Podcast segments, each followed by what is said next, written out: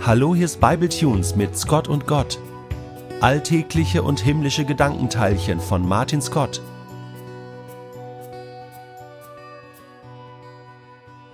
Die besten Geschichten schreibt das wahre Leben, wie zum Beispiel die von Marcel. Marcel war viele Jahre lang Jugendpastor. Aber vor einiger Zeit hat er diesen Beruf aufgegeben. Er hatte ihn in all der Zeit mit hoher Leidenschaft ausgeübt, er hatte nie bereut, ihn gewählt zu haben, aber in den letzten Jahren waren einige dunkle Dinge in seiner Jugendarbeit passiert. Diese verursachten bei Marcel viele Zweifel an Gott. Es fiel ihm schwerer und schwerer, Gott zu vertrauen, vielleicht auch überhaupt an seine Existenz zu glauben. Nach längerer Zeit des Nachdenkens kam er für sich zum Schluss, dass ihm letztlich die Motivation als Jugendpastor zu arbeiten abhanden gekommen war.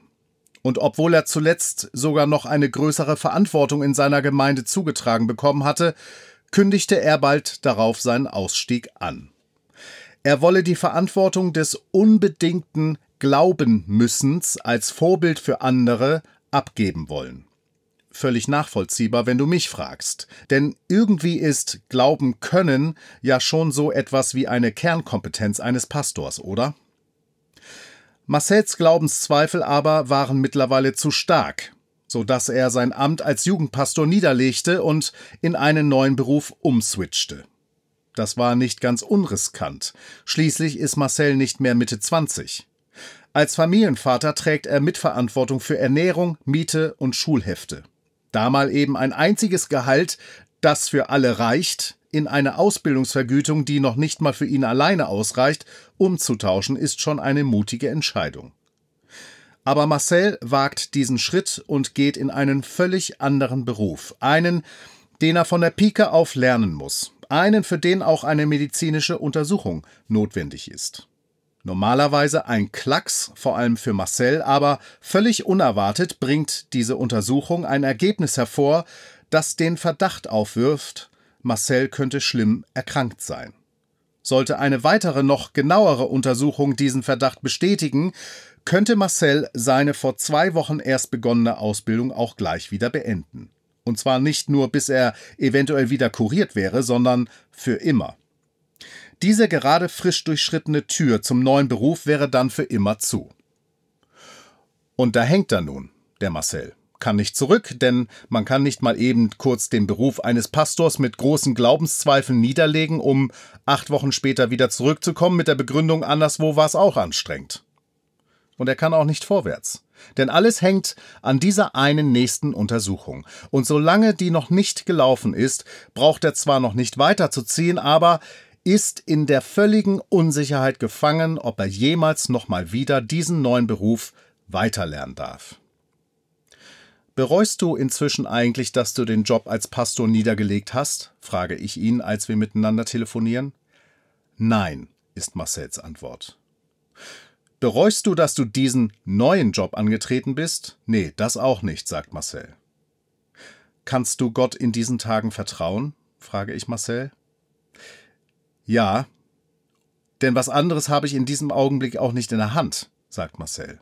Und sagt das ausgerechnet zu einem Zeitpunkt in seinem Leben, wo er doch gerade erst das Glauben müssen endlich hinter sich lassen konnte, wo er doch gerade erst alle Freiheit und Zeit der Welt errungen hatte, sich seinen Fragen und Zweifeln zu stellen, um mit gemütlichem Tempo und ohne den Erwartungsdruck von irgendwelchen Jugendlichen, einer Gemeinde oder sonst welchen kirchlichen Aufsichtsbehörden einer neuen Antwort zu nähern.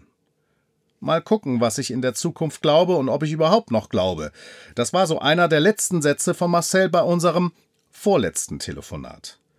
Jetzt aber sagt er, ich habe nichts anderes mehr in der Hand, als Gott zu vertrauen. Ich kann meinen Körper nicht manipulieren, als dass dieser die womöglich in meinen Körper schlummernde Erkrankung einfach mal so eben rausschmeißt. Ich kann nicht zurück, ich will auch nicht zurück. Und ich brauche ganz ehrlich diesen Job.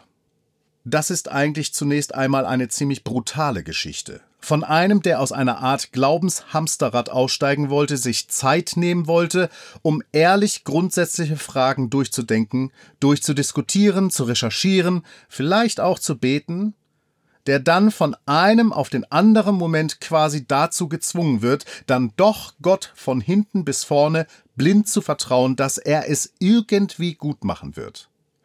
Marcel selbst hat nichts in der Hand. Er kann nichts machen, er kann nichts beeinflussen, er kann das Ausbildungssystem nicht verändern, in dem er ausgebildet werden soll. Er kann nur hoffen, beten und glauben. Und so beenden wir unser Telefonat noch mit einem gemeinsamen Gebet, für das Marcel sehr dankbar ist. Gerade heute Morgen habe ich eine SMS von Marcel erhalten. Die Untersuchung wäre komplett befundlos verlaufen. Aller Verdacht hätte sich zerstreut. Es wäre nichts Auffälliges gefunden worden. Es bräuchte nur noch ein weiteres Gespräch mit einem der Ausbildungsvorgesetzten nach all dem, was in den letzten Wochen war. Dann würde auch er als gesundheitlich tauglich für seine Ausbildung registriert werden und könnte dann einfach weitermachen. Die Geschichte von Marcel spricht für sich. Ich muss dir nicht erklären, warum ich sie dir erzähle, außer vielleicht noch, dass ich erwähnen will, dass das der Gott ist, an den ich glaube und von dem ich bei Scott und Gott immer erzähle und immer wieder erzählen werde und jetzt ganz neu auch in dieser Staffel. Dass es sich lohnt, auf den zu setzen, auf den zu hoffen und zu ihm zu beten und sich Wunder zu erbitten. Ich hab Gott nicht bei mir, nicht in meiner Hosentasche, nicht auf meiner Schulter sitzen, nicht in meiner Zigarettenschachtel. Ich kann nicht sagen, wenn du in dieser Art und Weise zu ihm betest, dann wird dir ganz genau das gleiche passieren. Ich begleite zurzeit eine Freundin, Martha heißt die. Der geht's wirklich beschissen. Und dafür braucht man dieses Wort, denn doof trifft's nun wirklich nicht, was die in den letzten Jahren alles an Unfällen, Einbrüchen, Kündigungen und Erkrankungen erlebt hat. Die weint bei jedem Gespräch, weil ihr die Kraft fehlt, noch irgendeine Lösung selber anzugehen. Glaube mir, wenn ich Gott bei mir in der Tasche hätte, wie eine Art Zauberstab, dann hätte ich den bei Martha schon längst rausgeholt, dreimal geschwungen und Hex Hex gesagt. Aber ich erzähle ihr von Marcel und dass der Zweifel nie so groß sein kann und die Hoffnungslosigkeit nie so mächtig, als dass man nicht auf den setzt, der in der Lage ist, noch größer und noch mächtiger zu wirken als alles, was uns hemmt und bedrückt und niederdrückt und kaputt macht. Von daher erzähle ich weiter von Marcel, auch von Martha und werbe für Gott.